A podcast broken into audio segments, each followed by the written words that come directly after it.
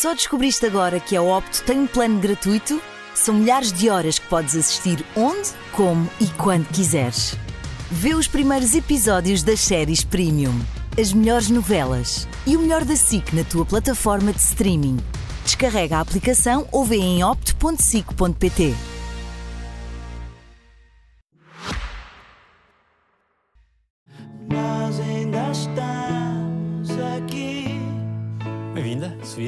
Obrigada. Gostas de recomeços? Gosto muito de recomeços. Às vezes são difíceis, mas eu acho que a dificuldade também é que nos faz mudar para algo melhor, é que nos potencia, é que nos tira da zona de conforto. Então eu gosto muito de recomeços. Com vocês, SIC Sofia Ribeiro! Sofia Ribeiro, 38 anos, e estou como sou no Alta Definição.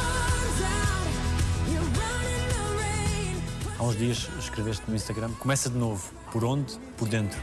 Eu acho que os começos têm que ser sempre por dentro. Sobretudo quando são motivados por momentos duros e, e, pesados e que nos causam alguma dor, têm mesmo que ser começados em nós, em percebermos quais são as nossas necessidades, o que é que nos cabe, o que é que já não nos serve, o que é que precisamos para estar em paz, felizes, motivados. E isso começa de que forma?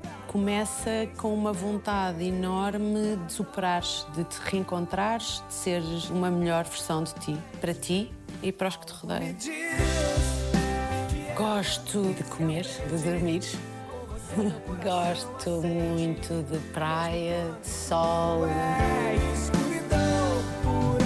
Esta imagem que se reflete aqui no espelho não é nada disto que importa. O que importa é tudo aquilo que eu ainda tenho para viver e que quero viver. Estás em que fase da tua vida hoje? Estou numa fase de grande trabalho, de autoconhecimento, de tentar, eh, à medida que o tempo passa, entender-me melhor, os meus medos, os meus receios, os meus traumas. Os medos continuam a ser os mesmos? Há medos novos também, há alguns repetidos, mas há também uma sabedoria diferente, não é? Uma maturidade diferente para olhar para eles. Eles estão lá, existem, e como é que eu posso lidar com eles de uma forma mais pacificada, mais tolerante? E lidar com eles também de um ponto de partida de mais paz, de mais leveza? Sem dúvida. A minha procura é cada vez mais por isso. Estar em paz, para mim, hoje é essencial. Eu valorizo muito o silêncio. Estou cada vez mais a valorizar os momentos de viver, aquele presente. Adoro estar em casa e ter tudo desligado e só estar. E fico ali só a tentar absorver o momento, o que é que eu estou a sentir naquele momento, como é que foi o meu dia, a fazer balanços, para onde é que eu posso evoluir, a estar. Nós passamos tanto tempo a pensar no amanhã, no que é que pode vir, no que é que podíamos ter feito e não fizemos, no que é que magoou, no que é que feriu. O presente hoje em dia tem uma importância que não tinha para mim no passado. Acho que crescer mesmo assim. Sentes-te hoje mais segura de ti? Na minha profissão, sinto-me mais consciente do meu trabalho, do valor e, e, daquilo que eu acrescento às coisas que me dedico. E sim, isso traz-me uma consciência, uma calma que não me deixa, por exemplo, preocupar-me tanto com o que as pessoas acham ou que deixam de achar de mim. Independentemente do que acharem, uma coisa é certa, eu entrego tudo o que eu tenho de mim e o melhor de mim. Tira-me também a necessidade de ter que estar sempre a justificar-me. Há uns anos eu tinha muito esta necessidade, hoje não tanto, porque o que quer que vás dizer, as pessoas vão reter apenas aquilo que elas querem, que lhes interessa, o que lhes convém. E tens hoje menos medo de falhar? Continuo a ter medo de falhar. Tento lidar com esse medo de forma diferente, forma a que não me tire o sono. Com que erros aprendeste? Vários, olha, um deles é muito importante para mim. É perceber que não posso encolher-me para caber em lado nenhum. A todos os sentidos, em todas as áreas da minha vida, na minha profissão, na relação que tenho com as pessoas, com os amigos, com a família, nas relações afetivas. Não resulta nós tentarmos deixar de ser aquilo que somos para ir de encontro às expectativas de quem quer que seja. Por exemplo, parece que é errado terminar uma relação. Seria errado era continuar numa relação em que uma pessoa está infeliz, que se sente diminuída, que se sente triste. Isso é que não faz sentido. Acho que há muitos anos atrás as pessoas permaneciam muitos anos agarradas a um sem fim de coisas que até me fazem sentido à família, aos filhos, aos sonhos que pensaram juntos, mas muito, muito infelizes na essência. Por se anularem, por não terem a capacidade de poder escolher uma vida melhor. E eu, com toda a certeza, o que gostava para a minha vida passa por dividir com a pessoa ao meu lado. Também tenho a certeza absoluta do que quero e do que não quero para mim. E de que não há tempo a perder.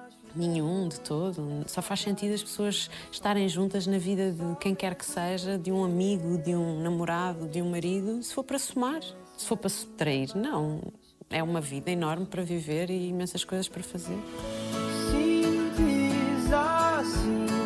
Gosto de viajar, gosto de me rir. Não gosto de andar em centros comerciais. Gosto de ler, silêncio. Tiveste que fazer alguma coisa em ti para não te deixares dominar pelo ego, pela fama que tudo isto traz? Eu entrei nesta área de representação já com uma bagagem diferente. Eu já trabalhava desde muito nova e já entrei com 21 anos. Eu vinha, acima de tudo, à procura de uma coisa nova que eu não sabia muito bem o que é que seria o meu futuro, mas que poderia vir dali alguma coisa que melhorasse a minha vida. Depois, com o tempo, a passar e as coisas a correrem bem e o retorno ser bom, há um momento em que é fácil tu misturares-te e deslumbrar-te, mas eu acho que tive sempre os pés muito bem assentes na terra e sempre muito consciente de onde é que eu venho e o que é que eu pretendo com o meu caminho aqui. Como é que lidas com egos grandes? Tento não dar grande importância, eu não tenho grande paciência, mas acho que é um caminho que as pessoas têm que fazer. Há pessoas que vão entender que não adianta de nada, não é?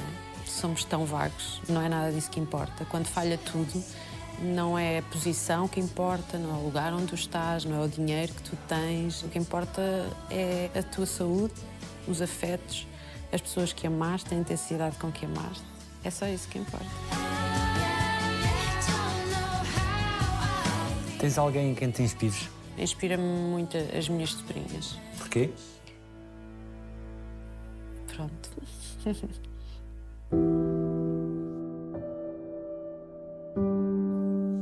Porque eu olho para elas e. e, e lembro-me de mim, sabes? E então elas inspiram-me muito a, a olhar para elas e a desejar que o futuro delas, olhando para o meu hoje, seja tão, ah, tão risonho, tão feliz e realizado como o meu. Então inspira-me poder proporcionar-lhes tudo de bom e, e gostava muito de, de- de continuar a ser um, um pilar importante na vida delas. Olhas para elas como olhas para ti, comparando, ainda com a inocência. Ainda muito em estado puro, mas com muita consciência de que a vida nem sempre é hum, pacífica e feliz. Também elas têm uma história não tão feliz quanto mereciam, mas está cá a tia, mais umas quantas pessoas para fazerem tudo por elas. Quando tentas passar-lhes alguma coisa, o que é que queres garantir? Quero garantir que elas têm bons valores, bons princípios e que têm uma base sólida de amor para poderem ser e escolherem ser aquilo que quiserem. E elas vêm a ti a como? Tens que lhes perguntar a elas. elas dizem que a tia é incrível. Eu fico neste estado, não é? Aliás, falo delas e fico assim, muito babado.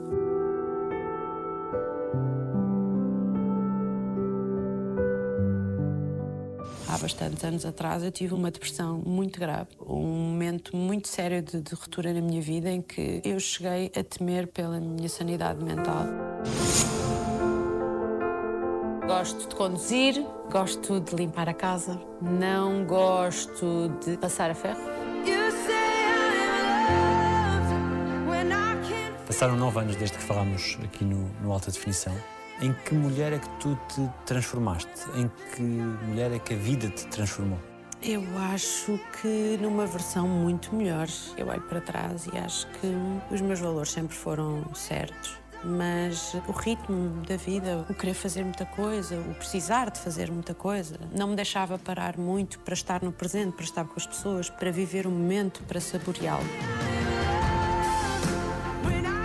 Olho para trás e acho que era um bocadinho mais superficial. E acho que por tudo o que eu passei nestes nove anos, que para mim foi quase um renascer das cinzas, acho que me colocou no lugar certo. Me chamou ao que realmente importa, que para mim é isto cada vez mais. É o contacto com as pessoas, é o viver o que de melhor cada um de nós pode dar um ao outro.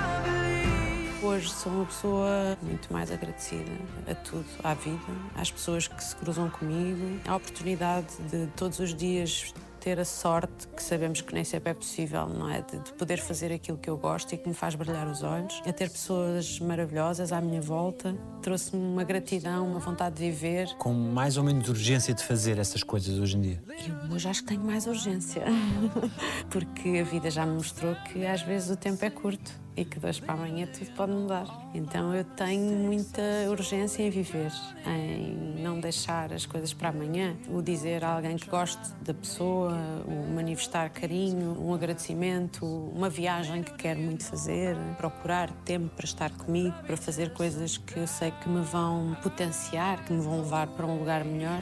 Just wait. I love you like I've never felt. Também não deixas coisas por dizer? Peso diferente nas coisas, sabes? Há coisas que eu acho que já não vale a pena dizer, porque não são assim tão importantes. É um gastar de energia. Mas as que eu considero importantes, faço questão de as dizer. Porque acho que quando nós não dizemos coisas que são importantes para nós, coisas, por exemplo, que nos magoam, que nos melindram, que nos desrespeitam, pelo menos no meu caso, faz-me adoecer. Eu tenho que dizer as coisas quando elas, para mim, não estão bem, quando não fazem sentido. Sim, tu escreveste há pouco tempo que não dizemos não morre, mata-nos. Eu acredito mesmo nisso. Eu já tive vários momentos da minha vida em que tiveram muito a ver com isso, com momentos de ruptura da minha vida em que eu permiti viver situações que não seriam expectáveis para mim, em que me anulei, me subjuguei, relações tóxicas, que não disse coisas que devia ter dito, que não fiz outras quantas que devia ter feito, levaram a rupturas grandes de saúde na minha vida. Então eu acho que é importantíssimo nós não guardarmos aquilo que temos para dizer. O de bom é fundamental e o de menos bom também, porque nos tira peso, nos liberta.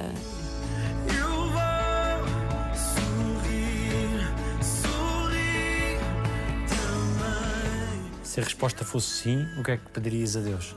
Na cabeça da lista, saúde. Não posso dizer outra coisa, não posso mesmo. Saúde.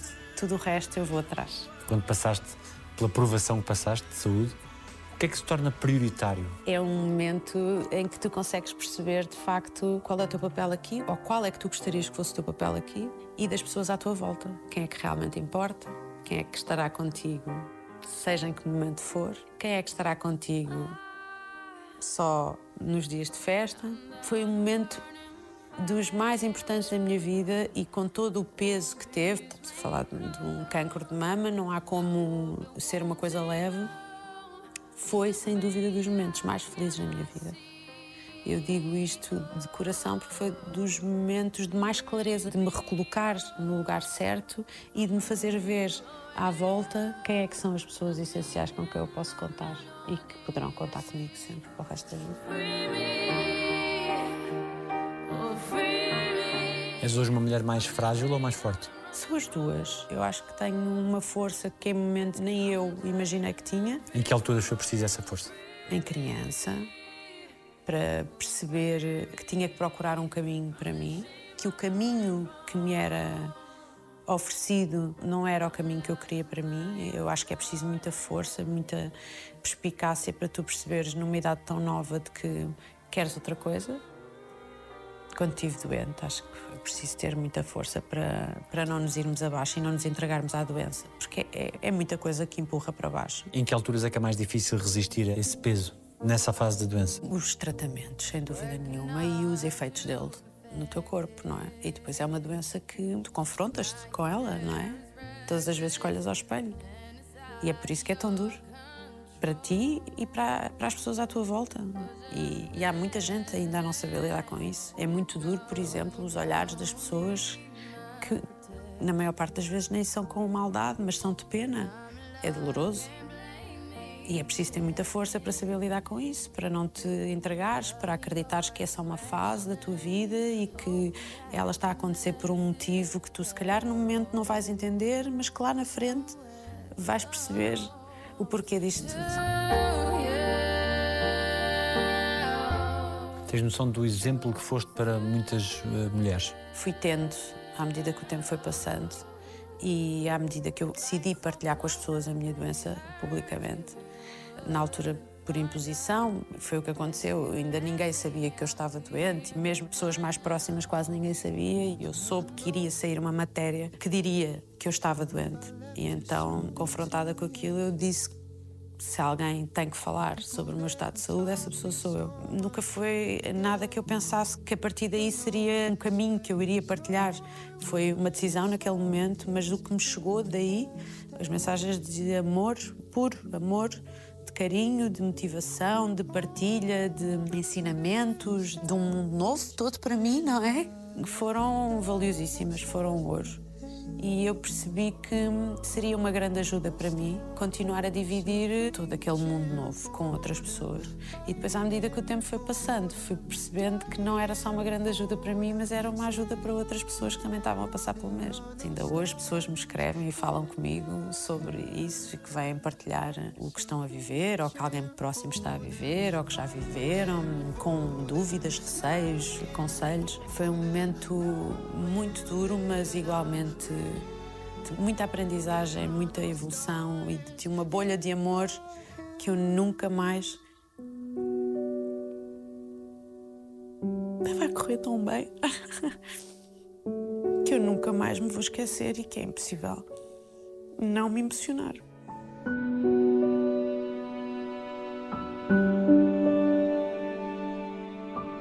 O choque que o país sentiu por alguém tão novo, na flor da idade, passar por aquilo, esse impacto chocou bastante. Eu acho que teve a ver com a identificação e com aquela coisa também de nós achamos que as coisas acontecem só aos outros e uma realidade longínqua do vizinho que teve, um primo afastado. Mas não, isto é uma doença muito, muito presente, cada vez mais. Eu acho que hoje em dia não deve haver ninguém que não tenha passado por perto por alguém com uma doença de cancro. Por isso, também hoje em dia eu faço questão de ser uma porta-voz desta doença, no sentido de alertar as pessoas para a prevenção, para a importância de um diagnóstico precoce, porque está mais do que provado que quando as coisas são detectadas a tempo, há finais felizes. A maior parte dos casos são finais felizes. Então é importante nós estarmos despertos para o tema, para o nosso corpo, ouvir o, nosso corpo. Ele fala, ele diz-nos tudo. O nosso corpo é uma máquina perfeita. O meu também me avisou, Avisou que eu devia como? ter parado. Avisou com, por exemplo, eu estava numa fase em que eu mal dormia, trabalhava sem parar, estava a fazer novela e teatro ao mesmo tempo, não tinha folgas, dormia à volta de 5 horas por noite, comia quando dava tempo. A juntar a isso, tinha saído de uma relação muito, muito conturbada, que me desgastou muito e o meu corpo dava-me sinais de que eu estava em exaustão, que eu tinha que parar, que eu tinha que olhar para mim, mas a vida não me deixava. E eu não estava preparada, eu não estava nessa fase em que conseguia perceber os sinais que me iam sendo dados. Então eu tenho a certeza que isto foi para mim um. tens que parar. Como é que descobriste? porque senti um, um- um caroço na mama que fui observando. É muito comum as mulheres terem gânglios em alturas de ovulação, etc., menstruação. E há uns anos atrás já tinha sentido um gângliozinho na mama, ia observando. Já fazia exames de rotina, mas que não era nada de demais. E quando sinto novamente, achei que era o mesmo gânglio que às vezes inchava, mas a verdade é que não era igual, doía-me, começou a aumentar bastante, a mudar de tamanho, a mudar de cor, ficar eh, escuro e rapidamente resolvi consultar um médico, mas não ia com o coração nas mãos. Mas depois ficou, mais à frente fiquei. O médico, quando viu, disse alguma coisa? Não disse logo, não, mas os médicos têm cuidado em não dar logo um feedback, mesmo que eles tenham a sua opinião já bastante formada. Tem que se passar a fazer exames e foi o que foi, fui fazer exames e aí é que acharam que era essencial fazer uma biópsia porque já tinham quase a certeza que era um tumor maligno. Mas foi tudo muito, muito rápido, felizmente, mas ao mesmo tempo também muito confuso, que eu não estava a perceber o que estava a passar. Eu fui na minha cabeça, talvez, tratar de um quisto e de repente descubro que era um tumor na mama. A partir do momento em que eu faço a biópsia e que começo a fazer baterias de exames, começa a ser muito angustiante, porque ainda não há um diagnóstico, mas tu percebes que há alguma coisa que não está nada bem. Tu sentes a movimentação à volta e a energia muda. E quando chega ao resultado? Quando chega ao resultado, é um tirar o chão, é um abrir-se o chão debaixo dos teus pés. Parece meio uma brincadeira, parece um sonho, parece que não, não é verdade. Eu lembro-me de deixar de ouvir e só ver o meu médico mexer a boca. Ficou sem som, um barulho nos ouvidos, uma coisa pi, de não está a acontecer. De vez em quando lá ouvia algumas palavras soltas de que ele dizia. Foi um choque muito grande, mas rapidamente o que eu queria era: ok, isto está a acontecer. Não estava a contar com isto, acho que ninguém está, não estava mesmo. O que é que é preciso fazer? O que é que importa resolver? O que é que vamos fazer? Vamos fazer o que tivemos que fazer.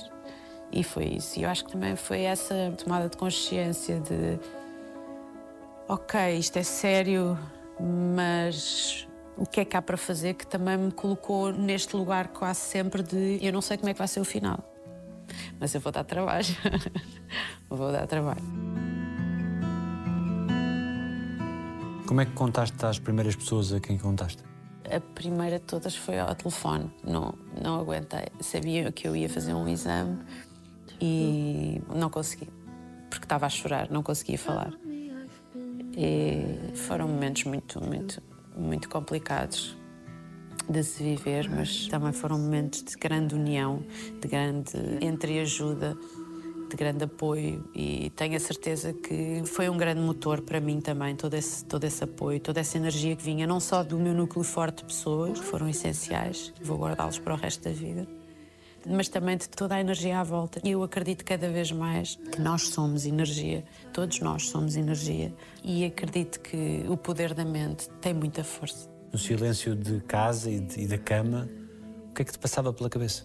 Houve momentos de muita solidão. Na troca de turnos dos meus amigos, que eles faziam turnos para estar comigo, houve momentos de muita solidão. Mas, maioritariamente, a maior parte do tempo eu tentava não me entregar a esses pensamentos, porque me davam medo. O futuro não, não se avizinhava eh, feliz nos próximos tempos. Temeste pela tua vida? Houve um momento em particular que sim, em que as minhas defesas estavam muito baixas e que eu estava fraca. E os meus amigos também, há um momento de ruptura que eles, na altura, não me disseram, mas depois contaram-me que entre eles assustaram-se. Isto é a mais pura verdade. Eu não digo isto para, para que as pessoas achem, ai, que exemplo incrível de superação. Não, isto aconteceu. E se me dissessem há uns anos atrás, tu vais passar por isto e vais reagir assim, eu dizia, ah, eu não sei se vou. Eu acho que se calhar não. A maior parte do tempo eu tive sempre a acreditar que eu ia ficar bem. Mesmo nos momentos em que eu tinha os meus ataques de choro e de tristeza, por, eh, por exemplo, passas no espelho e não te reconheces. Não te reconheces.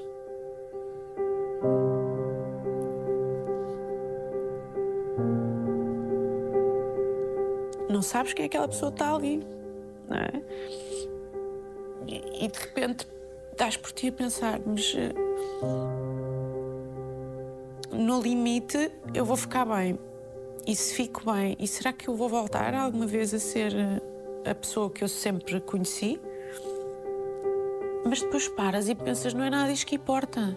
Esta imagem que se reflete aqui no espelho não é nada disto que importa. O que importa é tudo aquilo que eu ainda tenho para viver e que quero viver. Todas as coisas que eu quero dizer às pessoas que amo e que por eh, falta de coragem ou de tempo ou de, de ainda não ter essa capacidade de eu dizer não disse, é isso que importa, não é o resto. O resto é uma capa que nós temos aqui que se depois não voltar a ser o que era, eu vou ter que lidar com isso da melhor forma possível. Nesses momentos de dúvida de como é que isto vai terminar, será que vai terminar bem ah, ou não? Será que o, o final vai ser feliz? Felizmente não demoravam muito, porque rapidamente eu, não, isto vai acabar bem, vai acabar bem, eu tenho fé que vai acabar bem. E acabou.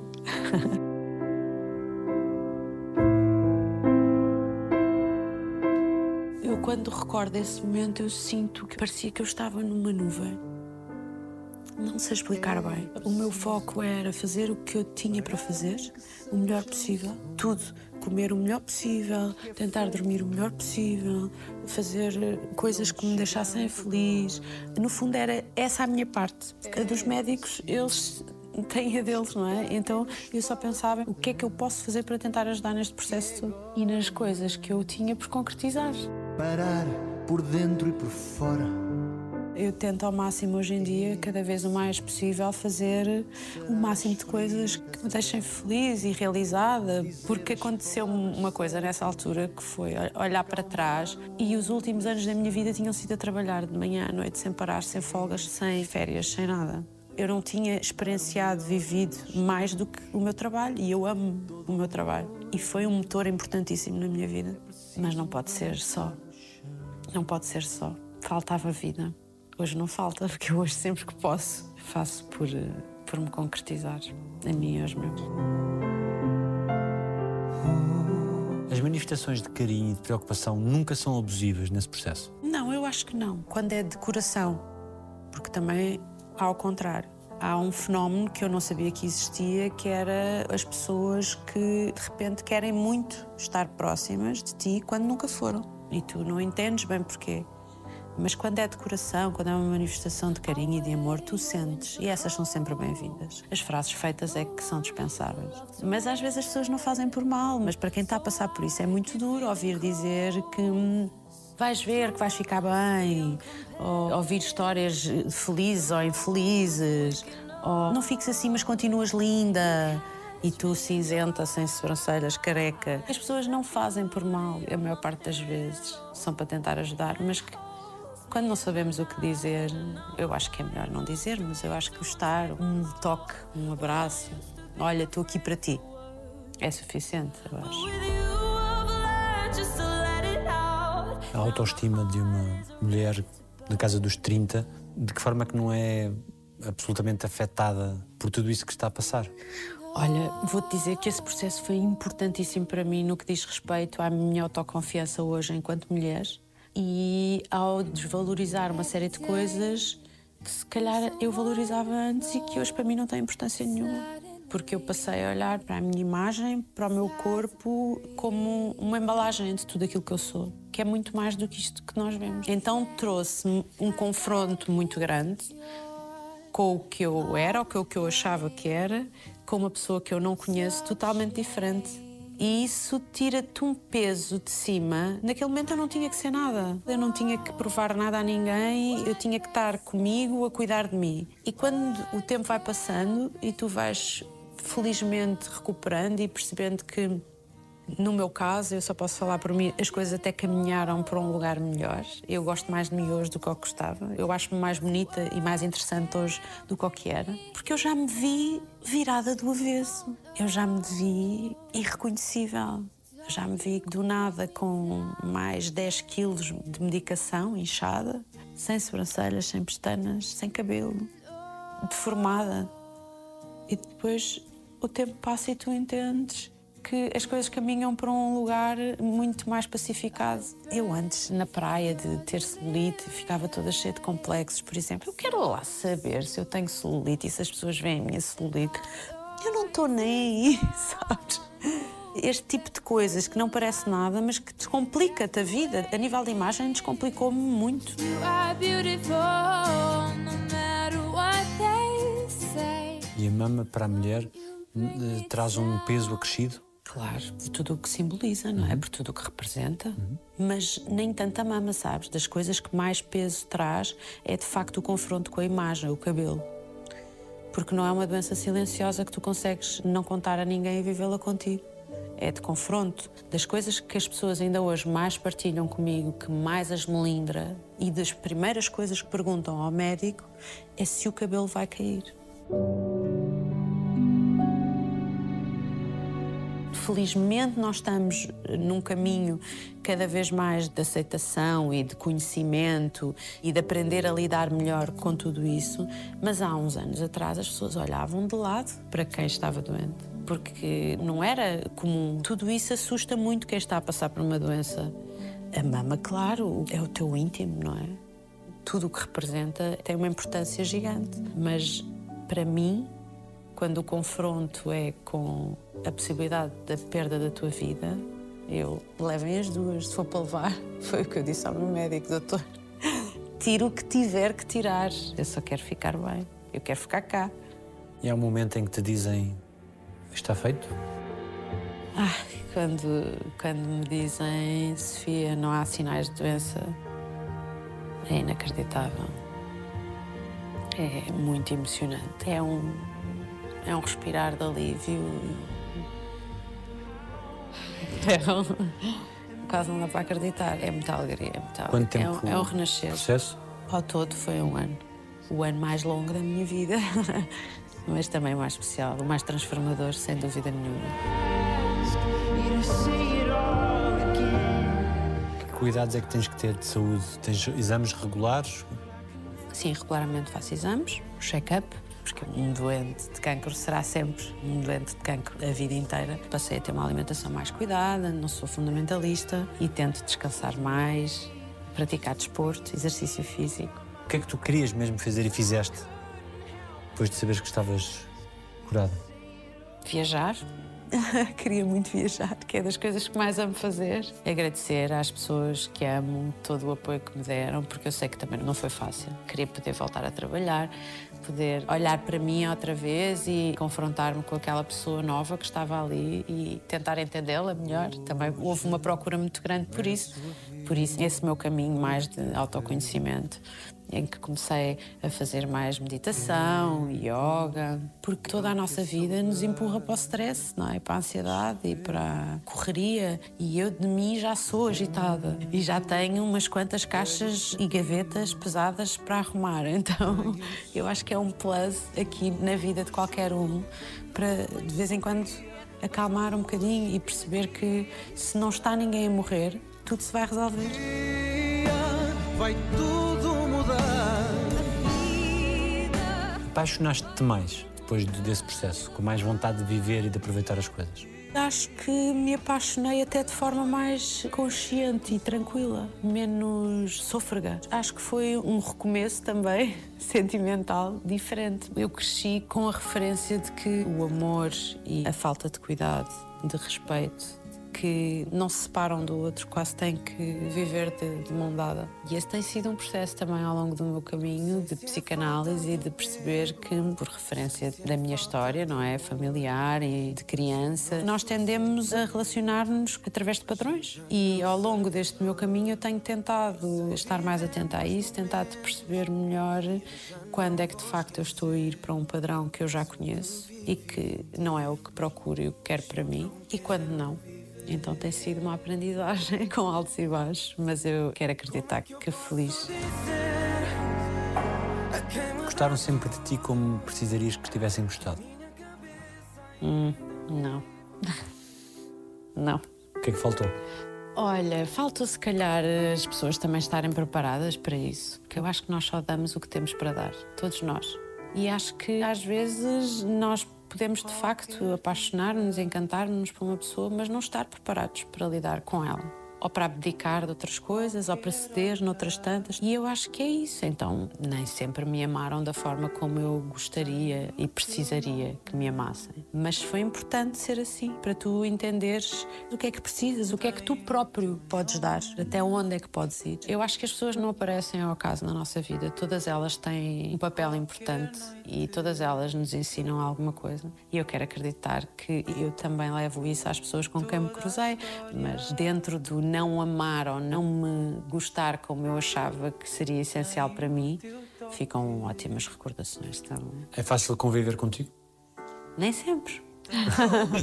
eu não sou perfeita, eu não acredito sequer nisso, não acho que haja ninguém perfeito. E não é isso que eu quero que as pessoas vejam em mim. Eu acho que, acima de tudo, eu não tenho medo de me expor e de dispor a minha vulnerabilidade, porque acho que nós não somos só uma coisa. Então, há momentos em que não é fácil lidar comigo, porque há momentos em que eu sou sombra, sou chuva, trovoada. há momentos em que eu estou cheia de dúvidas e de receios e de medos, mas há momentos em que é fácil lidar comigo, em que eu sou o oposto, que sou alegria, que sou sol, sou boa disposição. Eu acho que é mais fácil, muitas das vezes, as pessoas dizer que tens mau feitio ou que és intransigente, porque sabes muito bem aquilo que tu queres e muito bem o que tu não queres. Então é mais fácil tu fazeres ver, até à própria pessoa, que ela é uma pessoa tendencialmente complicada ou conflituosa, porque pessoas que sabem o que querem, que têm opinião, pessoas que têm autonomia, independência, que tomam as suas decisões, dão trabalho. E nós vivemos num mundo, e em particular nesta conjectura, de relacionamentos rasos, não é? Fugazes, superficiais, e as pessoas não têm muito tempo para quem dá muito trabalho. Eu acho que é isso.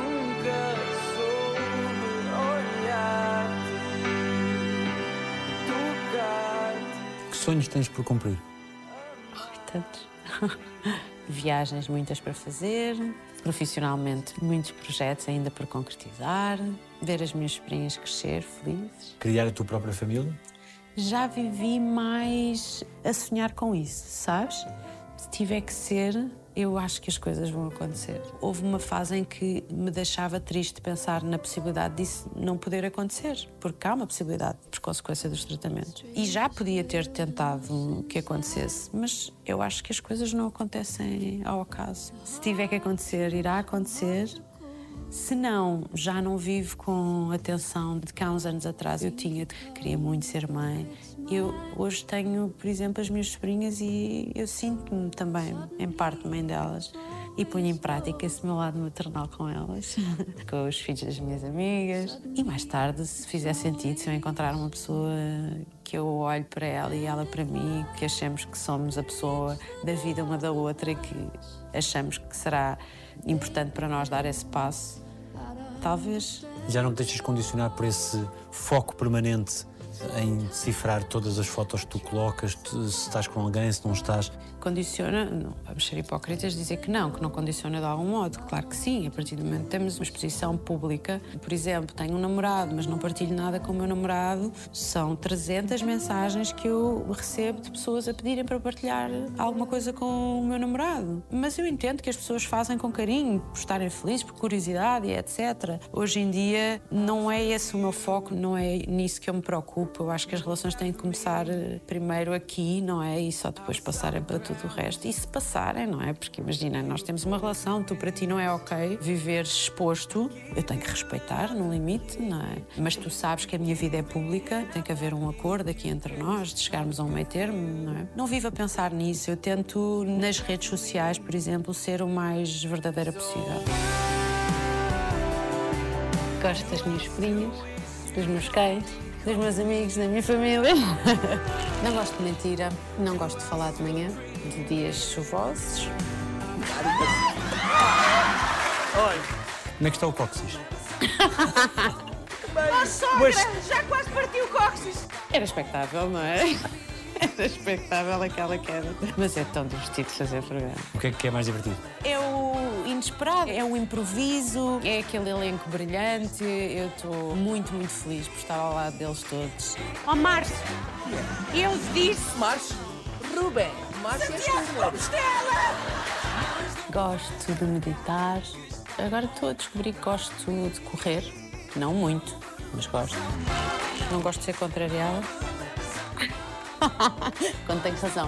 Gosto de abraços. Não gosto de me mexer na barriga. Ai, odeio pés. Odeio pés. É verdade, nem dos meus, nem de ninguém. Qual foi a decisão mais importante da tua vida? Foi eu, eu ser a prioridade da minha vida. Ainda hoje eu tenho tendência a isso, a não me colocar em primeiro lugar, a ser cuidadora à minha volta de toda a gente. E às vezes esqueço-me um bocadinho de mim. E então a escolha mais importante da minha vida foi perceber que eu tenho que ser a minha prioridade. De que é que tens medo? Tenho medo disto passar demasiado rápido e de perder a saúde. Essa é provavelmente a coisa que eu mais tenho medo. Não é de morrer, porque eu não tenho medo de morrer, tenho medo do sofrimento da doença. Melhor coisa que disseram sobre ti?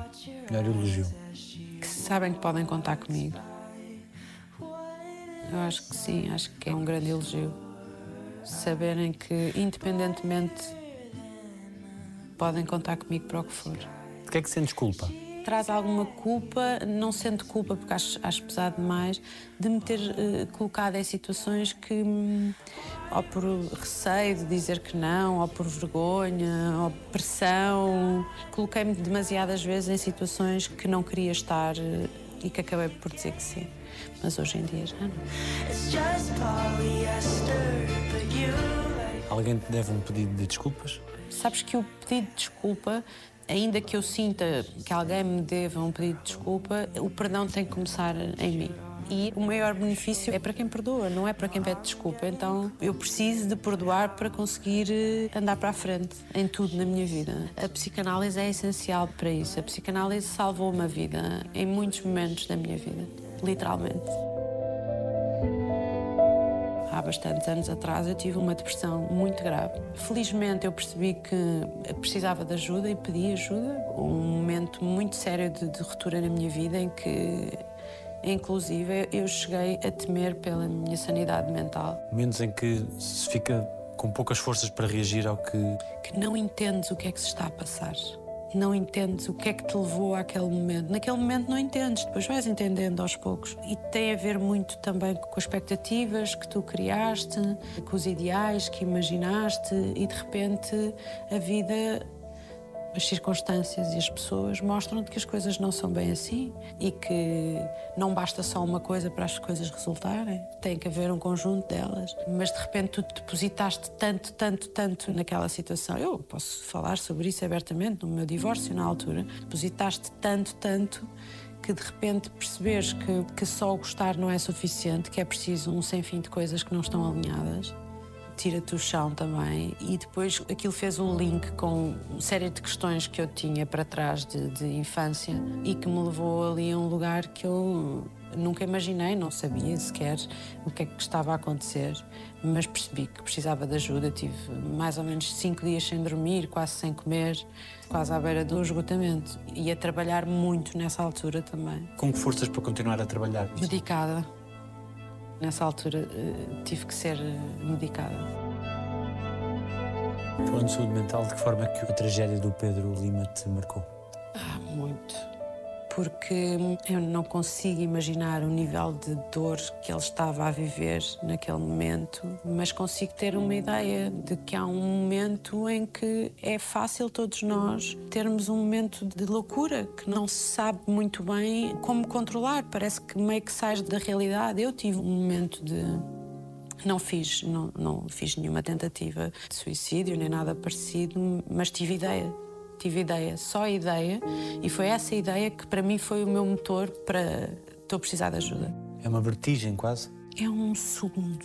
É um segundo, eu não sei explicar bem. No meu, no meu, foi um segundo. Foi a dor é tão grande, o vazio é tão grande e que se calhar o que está a acontecer nem é assim tão grave. Depois é, cada pessoa consegue avaliar. No meu caso foi muito, muito grave para mim. Provocou-me um vazio tão grande, uma dor tão grande, levou-me para os traumas de infância que eu já tinha, que, eu achava que eu não conseguia lidar com aquela dor. E então veio-te assim uma ideia absurda hoje, para mim, no momento, mas que foi fundamental para eu perceber que tive esse rasgo de preciso de ajuda. E procurei ajuda e, e felizmente passou e pouco tempo depois estava tudo bem.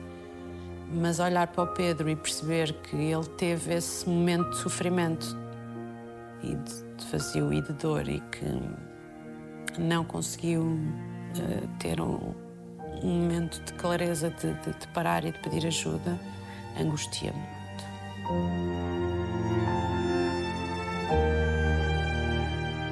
O passado ainda te visita? Ah, claro, não há como não. Nós somos a nossa história, não é? Nós reagimos a tudo também consequência da nossa história. Mas eu acho que isso não é mau. Eu acho que é bom nós sabermos o nosso caminho. Olhar para ele, saber onde é que ele está e para que é que ele serviu. E no meu caso, eu- acho que, que serviu para eu ser muito grata ao caminho de lá até aqui. Vês-te de maneira diferente quando olhas para ti? Hoje, com o olhar que tens, com a maturidade que tens, és mais benevolente com alguns casos ou tens alguma ternura por outros? Sim, compreensão.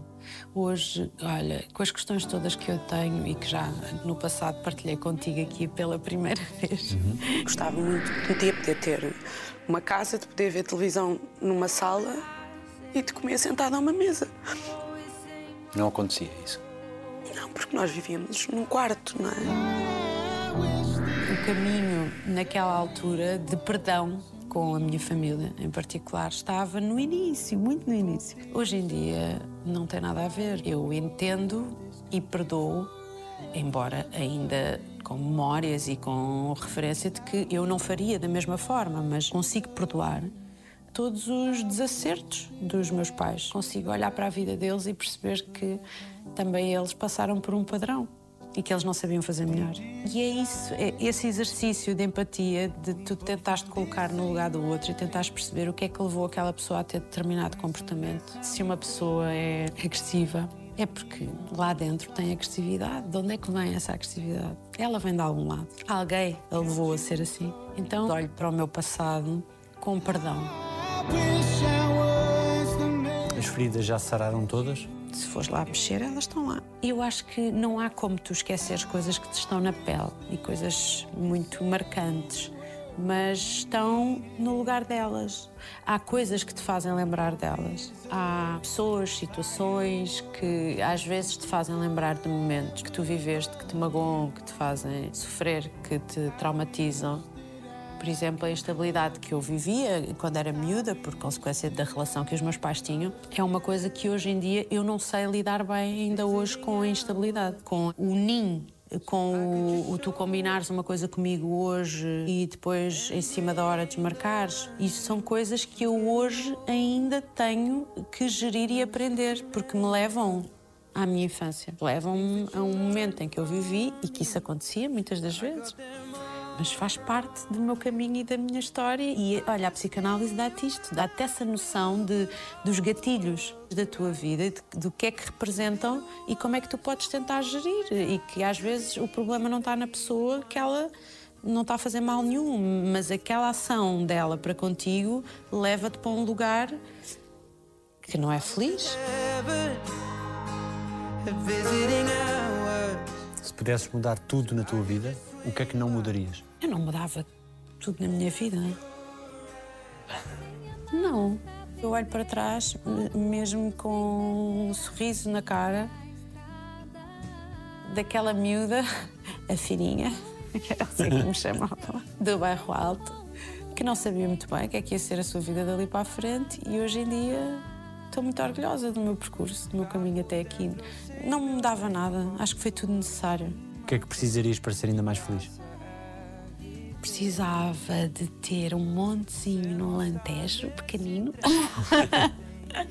Nada de grande, assim, muito pequenina, casticinha, para conseguir ter uma hortinha, estar mais perto da natureza, com as pessoas que eu amo. Falámos há nove anos, daqui a mais dez, o que é que esperas ter feito? Espero já ter o meu montezinho. Vou trabalhar para isso.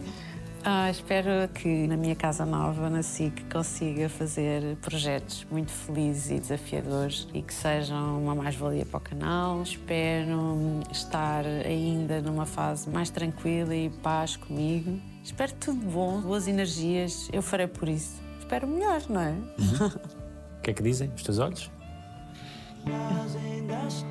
Os meus olhos dizem que, que o presente hoje tem uma importância muito diferente do que a que tinha há bastante tempo atrás e que não há tempo a perder, eu quero viver tudo hoje. Obrigado. Obrigada eu. Obrigada. Obrigada. Feito. Obrigado. Obrigada.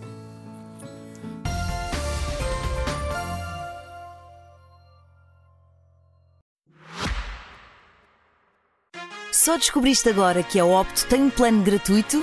São milhares de horas que podes assistir onde, como e quando quiseres. Vê os primeiros episódios das séries Premium, as melhores novelas e o melhor da SIC na tua plataforma de streaming. Descarrega a aplicação ou vê em opto.sic.pt.